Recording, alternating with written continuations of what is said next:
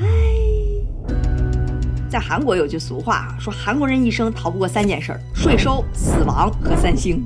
三星集团的收入相当于整个韩国 GDP 的百分之二十二，一个公司啊，相当于一个国家的五分之一。要是在美国这个 GDP 比例的话，我大概算了一下，它相当于苹果加微软加 Meta 加特斯拉加谷歌合起来都五倍，就是三星。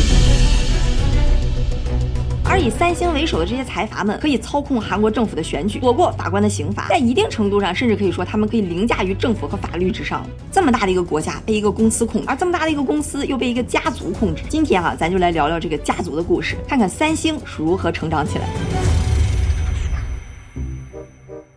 三星的创始人叫李秉哲，人称韩国创业之神。他出生在一九一零年，而那时候呢，正好是日本开始对朝鲜半岛殖民统治的时期，之后一直持续到一九四五年二战日本战败，所以也就是说，李秉哲整个青少年时期啊，都是在被日本殖民统治的那个环境下成长起来的。可想而知，韩国那个时候是非常的动荡。但怎么说呢？确实是时势造英雄。你越是在那种时候，那种供需不平衡造成的机会就越多。那给李秉哲这种经商天才，他发挥的空间其实也就越多。他也不是一上来就创办了三星，他早期呢就跟升级打怪似的，噼里啪啦创了好几次业，而且每一次都轰轰烈烈。他先是在二十六岁的时候创办了一个叫协同精米所，一下子就做到了全城最大的米厂，而且他又很聪明的收购了一家日本的运输公司。之后啊，他也抓准时机，开始疯狂的抵押贷款买地，然后再租出去，杠杆开到最大，又成了个名副其实的地主。而这米厂、运输、地主，整个这些发生在短短的两年之内。可没想到这时候哈，日本因为侵华战略受阻，为了资金回笼，就一直要求朝鲜半岛停止所有的银行业务。得，李秉哲资金链断裂，一夜回到解放前，原地破产。他又找准了贸易的机会，就把一些朝鲜特产出口到中国的东北，像什么水果啊、鱼干之类的。而这家公司哈，名字就叫三星商会。不过这时候这个三星哈，跟咱们现在知道那个雄霸韩国的三星相比，可能就名儿一样。这次他又看得很准，贸易业务也发展的很好，而且哈，他又是找准了机会，斥巨资收购了一家日本急于出手的酿酒厂，之后酿酒的业务又跃居到了大邱第一，成为了一个小有名气的商界大佬。而这一次哈，他还是只用了两年的时间。这次又是谁知道？一九四一年的时候，日本轰炸珍珠港之后，战事吃紧，又是一纸命令，大部分的物资要严格管制，水产品全部上缴，酿酒你就更别想了。得，简短截说，李秉哲再一次创业失败。年仅三十一岁，已经经历了两次大起大落了。终于在一九四五年，日本无条件投降，撤出了朝鲜半岛。一九四八年，一个叫李承晚的人成为了韩国第一任总统。李秉哲一看，两眼放光呀，机会来了。为啥呢？因为这个李承晚哈是李秉哲他爸当年的老朋友。李秉哲就感觉终于到了柳暗花明的时候。一九四八年，再次成立了三星物产，业务呢还是做贸易，基本上什么都做，就什么赚钱做什么。当时李承晚政府啊，正好就把日本遗留下来的很多优质资产都以白菜价转手给一些他值得信得过的人，而这其中非常主要的就是李秉哲，这也帮助三星迅速壮大。这回呢，李秉哲就凭借着他本身的商业头脑，加上跟总统的关系，一年之内就做到了韩国前十的大企业。可谁知道，一九五零年六月，朝鲜战争又爆发了，细节我们忽略啊。三星物产再度破产，李秉哲第三次创业失败。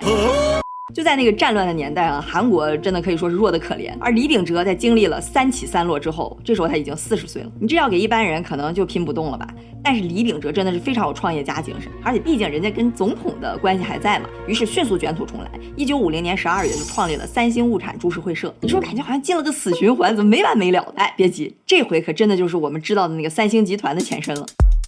这几年间，三星建了韩国最大的制糖厂、最大的纺织厂，也快速收购了一大批企业，入股银行，成了横跨生产、物流、出口、金融的一个韩国首屈一指的大财阀。而据当时一些韩国媒体的不完全统计，到李承晚的后期，也就是一九五七五八年那会儿，李秉哲已经是当时的韩国首富了。不过啊，李秉哲其实并没有风光几年，因为毕竟他那个三星是靠李承晚政府的扶持。可是到了一九六零年，李承晚下台了，紧接着六一年，一个叫朴正熙的少将开始了韩国二十七年的军阀统治时期。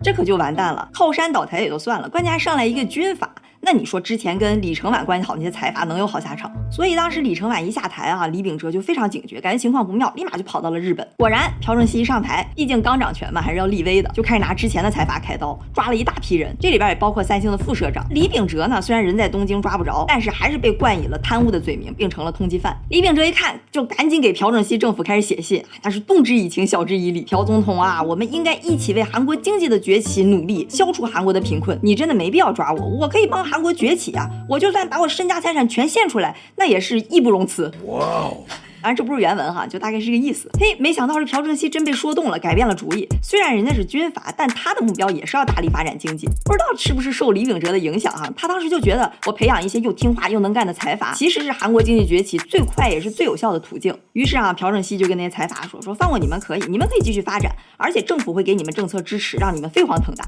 但是显然这得有个但是哈，就是你们得听我的。而且银行政府要全拿过来，也就是说钱得我说了算。那财阀肯定是答应啊，对吧？他们其实也没什么话语权，能不进监狱就不错了。于是三星就从李承晚时期正式过渡到了朴正熙时期，政府就通过各种优惠政策、优惠贷款来扶持这些财阀们，完成了朴正熙的五年计划。而财阀们呢，也是借助这些优惠政策、优惠贷款，迅速崛起壮大。就这样，韩国开启了真正的财阀时代，也开启了真正的汉江奇迹。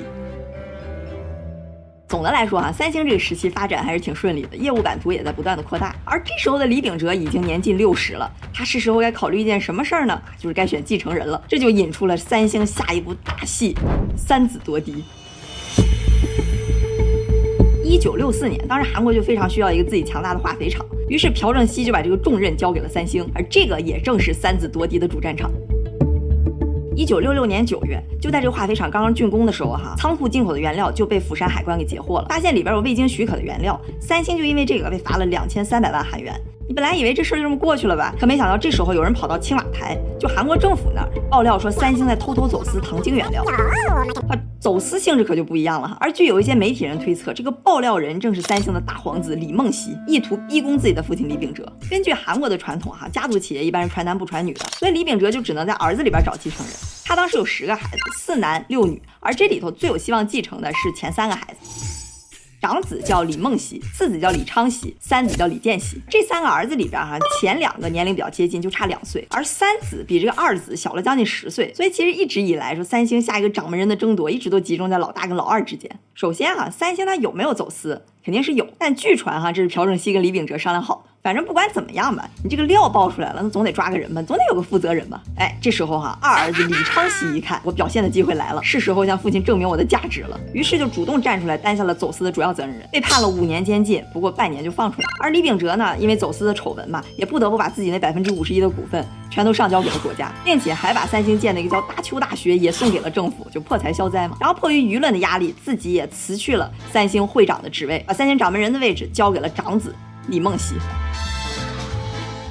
大家就觉得哈，虽然上演了这么一个不大不小的闹剧，但是三星的掌门人这个位置算是顺利过渡到了下一代继承人了吧？嘿，可能是因为这个李梦溪他能力真的是不行。当时他为了平息社会对三星的信任危机，一上来就大搞改革，那可是动了很多元老的蛋糕啊。同时呢，他又没有足够的威信，就导致三星管理混乱，群龙无首。没了军心，三星的业绩很快开始下滑。易的老爸李秉哲短短半年之后就重新出山，李梦熙则引咎辞职。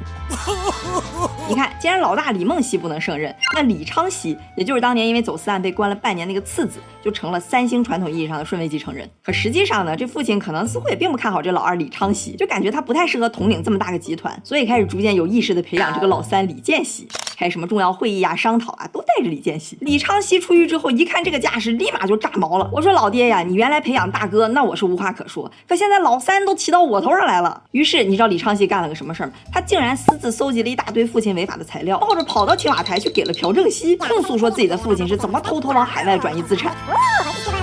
可谁知道吧？这事儿朴正熙其实之前也就知道，所以就象征性的罚了一下李秉哲就完事儿了。得，你说闹了这么一出，那李秉哲可是彻底对这个二儿子失望了。说你们这帮兔崽子争产业争产业也就算了，你们现在狗急跳墙要把家业一锅给端了是几个意思？他就把这个李昌熙赶到海外，说只要我活着，你就休想踏入韩国一步。而李秉哲呢，他当时又严重怀疑举报一事跟长子李梦熙也脱不了干系，可能就是他撺掇弟弟李昌熙去搞的，所以李秉哲就把李梦熙给关到精神病院去了。李梦熙经过了一番斗争才逃出了韩国。自此，经过了老大和老二一番迷幻操作之后，三星集团的掌门人就稳稳地落在了三子李建熙的头上。最后的赢家，咱几乎一嘴都没提，真的是躺赢啊！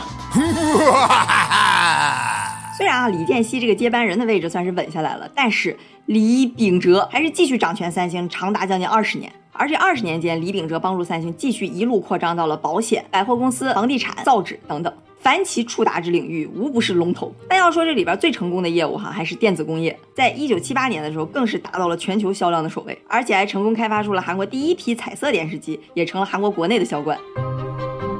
同时，一九七四年，接班人李健熙还看准了半导体行业。咱都知道啊，这是个非常高端、技术门槛很高的行业，所以就在当时外界甚至包括李秉哲都不看好的情况下，李健熙自掏腰包了四亿韩元收购了韩国半导体，然后把它改名叫三星半导体。我跟你说，这步棋真的叫堪称神奇。之后，个人电脑快速普及，半导体的需求量在全球范围内呈指数增长。你看李健熙这眼光是不是还挺独到的？五年之后，李秉哲发现了半导体行业有巨大潜力，就把它定为三星的一个核心业务，并且大举修建了世界领先级别的半导体工厂。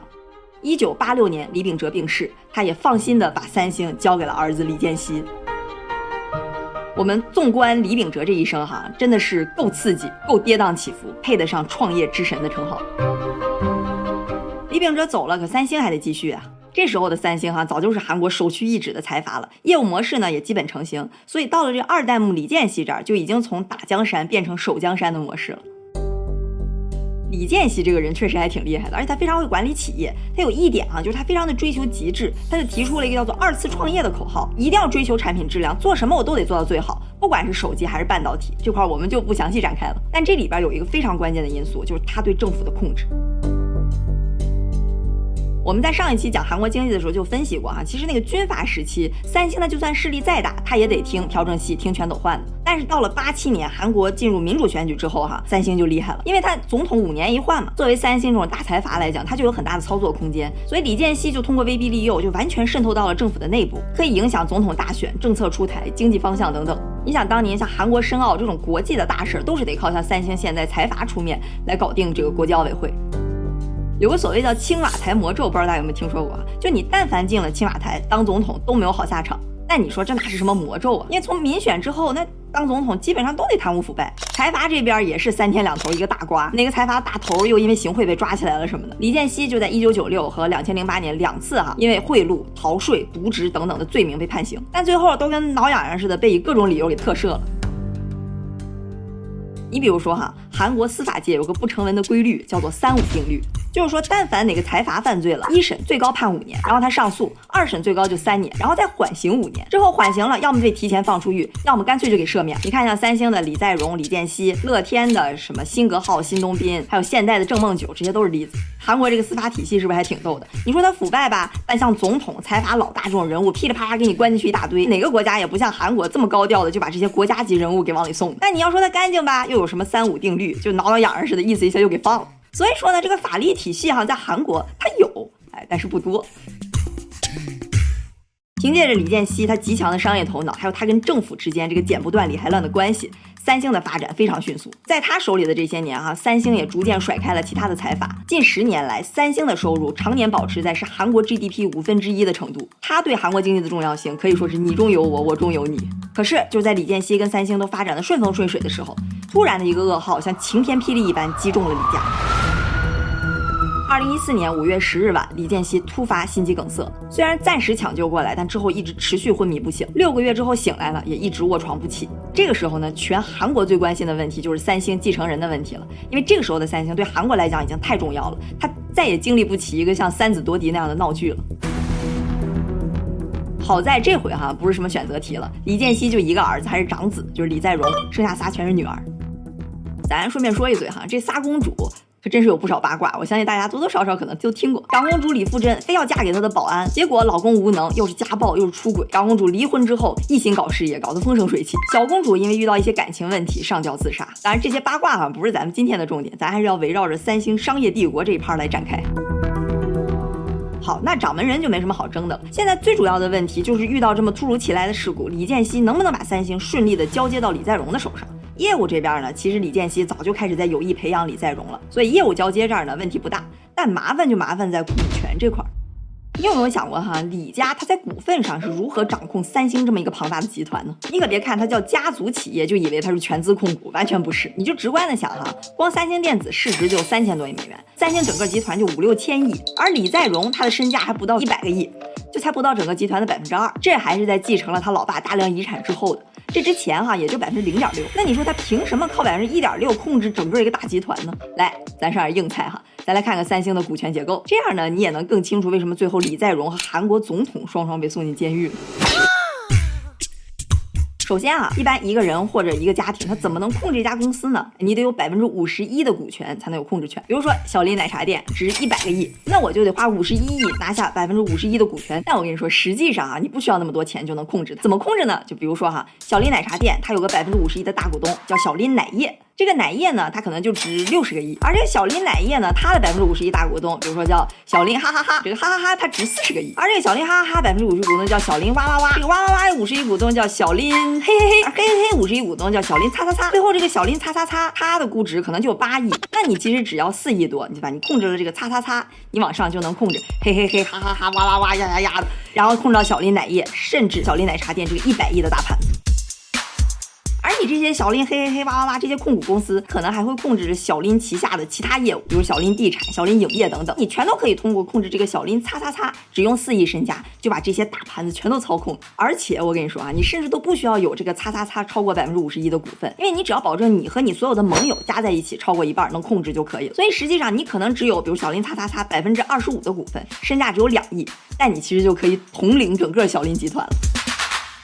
当然哈，我就是举了一个非常极端的例子，但相信你应该已经明白我的意思了，就是通过这种一层一层的控制公司，而且公司之间又相互控制，那你就可以以一个并不高的股份操控整个大集团了。所以你看这个哈是二零一四年三星的股权结构图，就这还是经过大量简化之后，你要知道三星的子公司有超过八十个，就是通过这么一个复杂的股权结构图，李家就实现了对整个三星的掌控。